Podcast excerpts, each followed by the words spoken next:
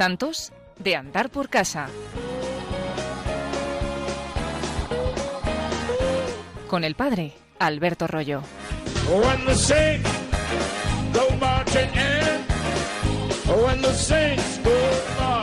in. El Papa declaró la heroicidad de las virtudes de una muchacha española. Murió con 14 años. Alexia González Barros. Si vais por el centro de Madrid, si tenéis ocasión de daros un paseo por Madrid, no dejéis de llegar a la Plaza de Callao y detrás de la Plaza de Callao, en la plazoleta de Santa Soledad Torres Acosta, encontraréis la iglesia de San Martín. Es un templo dedicado a la adoración eucarística que es llevado por la adoración nocturna femenina madrileña y es muy hermoso porque está siempre abierto. Entonces es muy fácil si quedas con alguien en el centro de Madrid darte un paseíto y hacer una visita al Santísimo. Pues según entras en esa iglesia, atrás, a la izquierda, encontrarás la tumba de Alexia González Barros, recientemente declarada venerable. Una tumba muy discreta, pero que a la vez atrae a mucha gente que va a rezar allí. ¿Y quién era Alexia González Barros? Se ha hecho muy conocida por el decreto de la heroicidad de las virtudes, pero también se hizo muy conocida anteriormente, en años pasados, por dos medios audiovisuales. El último fue un documental muy interesante y que se pudo ver en las salas de cine de Madrid, un documental hecho queriendo ser fieles a lo que fue su vida, su testimonio y a lo que fue su muerte.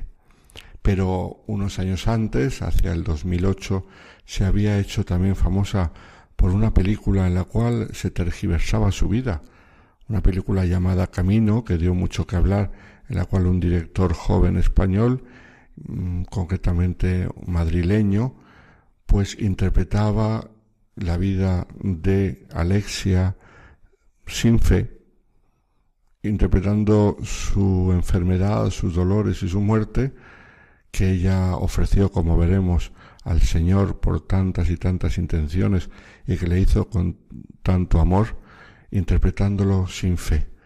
Con lo cual lo que salía era un bodrio total en el sentido que la vida de un santo, si se mira sin fe, que es lo que encontramos, no entendemos nada. Y por eso el joven director de esta película no entendió absolutamente nada de la vida de Alexia, lo que es sobrenatural con ojos naturales es muy difícil de entender y la santidad es completamente sobrenatural.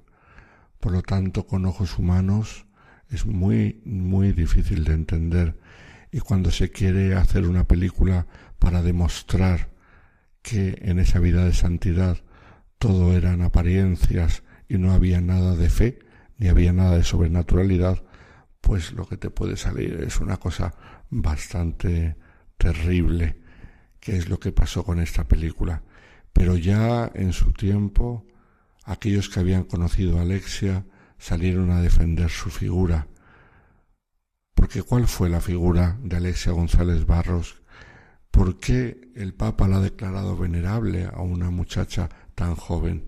Tenemos que tener en cuenta que cuando se habla de la santidad de chicos y chicas tan jóvenes, hay que adaptar un poco el concepto de santidad. La santidad de las virtudes heroicas es normalmente una larga vida de ejercicio de virtudes cristianas, una larga vida de perseverancia año tras año, hasta el final, que es el culmen de la vida. Esto es el paso de esta vida a la vida eterna. Pero claro, en el caso de chicos y chicas jóvenes, no solamente 14 años que tuvo Alexia, sino otros incluso ya beatificados y canonizados mucho más jóvenes, pues no ha habido tanto paso de los años.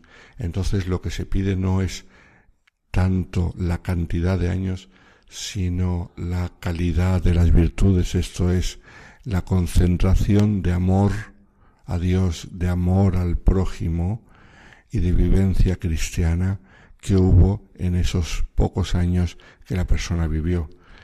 Y en el caso de Alexia fue así. Fijaos, Alexia había nacido en Madrid el 7 de marzo de 1971 en el seno de una familia cristiana, una familia de la espiritualidad del Opus Dei, y era la menor de siete hermanos. Desde los cuatro años de edad hasta el comienzo de su enfermedad, cursó sus estudios en el Colegio Jesús Maestro de la Compañía de Santa Teresa de Jesús. Y entonces tenemos dos puntos fundamentales en la vida cristiana de Alexia. Por un lado, el influjo de algunos miembros de su familia, entre ellos su madre, que pertenecían al Opus Dei y por tanto a la espiritualidad de San José María Escribada de Balaguer, y por otro lado la espiritualidad del Colegio de la Compañía de Santa Teresa de Jesús, como todos sabemos, fundados por San Enrique de Osó. En este colegio ella conoció a una religiosa joven que le ayudó mucho, Sor María Victoria Molins, que además fue su primera biógrafa. En este colegio ella aprendió a hacer oración mental. Nos lo dicen sus hermanos, que ella no aprendió a rezar en ningún centro del Opus Dei, sino que aprendió a rezar en su propio colegio, en el cual tenían la costumbre de hacer cada día unos minutos de oración silenciosa ante el Santísimo. Y ahí es donde ella aprendió a hacer silencio y aprendió a tener una relación personal con Jesús en la Eucaristía. Era una chica normal. Destaca uno de sus hermanos, Francisco González Barrios, que era la mejor amiga que todo el mundo quería tener. Y es que uno de los recuerdos que más le impactaron de su hermana, a Francisco, fue su fino sentido de la caridad, explica él. Es la persona que siempre estaba al lado de la persona abandonada, del que estaba solo, del que necesitaba un apoyo, del que necesitaba una ayuda, algo que corroboraron sus compañeras de clase.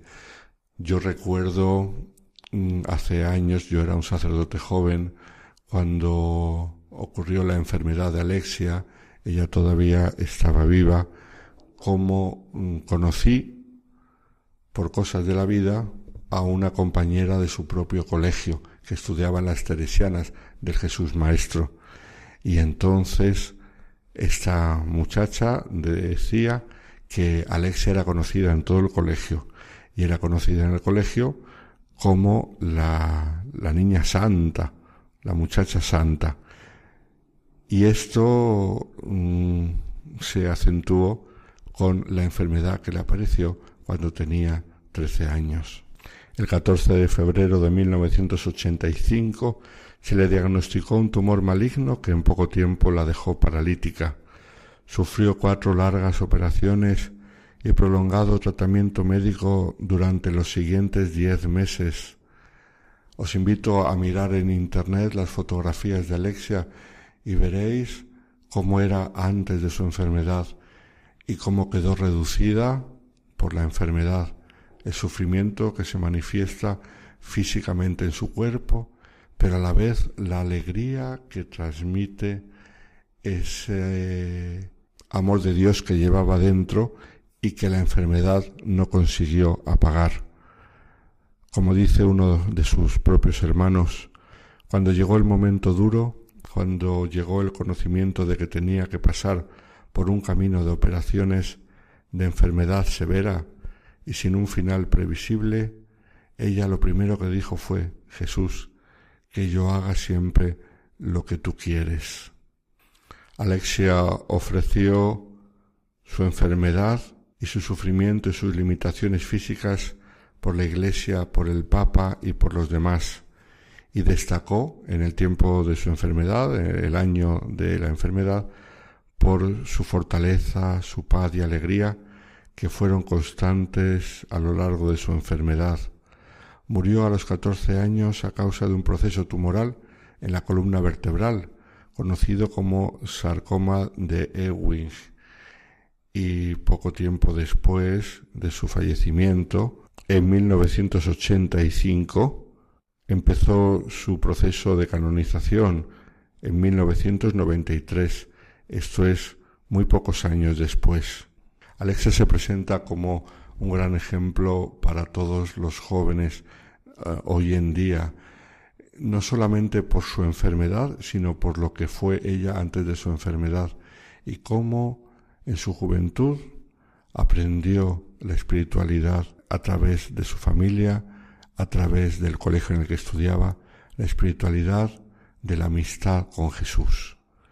Y esta amistad con Jesús hizo posible que cuando vino el momento duro de la enfermedad, ella tuviese donde apoyarse, donde agarrarse, que era precisamente esa amistad con Jesús, el que sabía que no le iba a fallar, y de hecho no le falló, porque la acompañó, la apoyó y la consoló durante la enfermedad, y luego además la recibió con los brazos abiertos en el paraíso.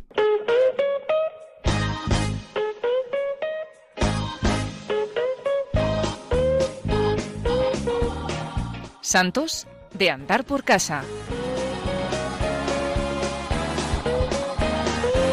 Con el padre Alberto Rollo.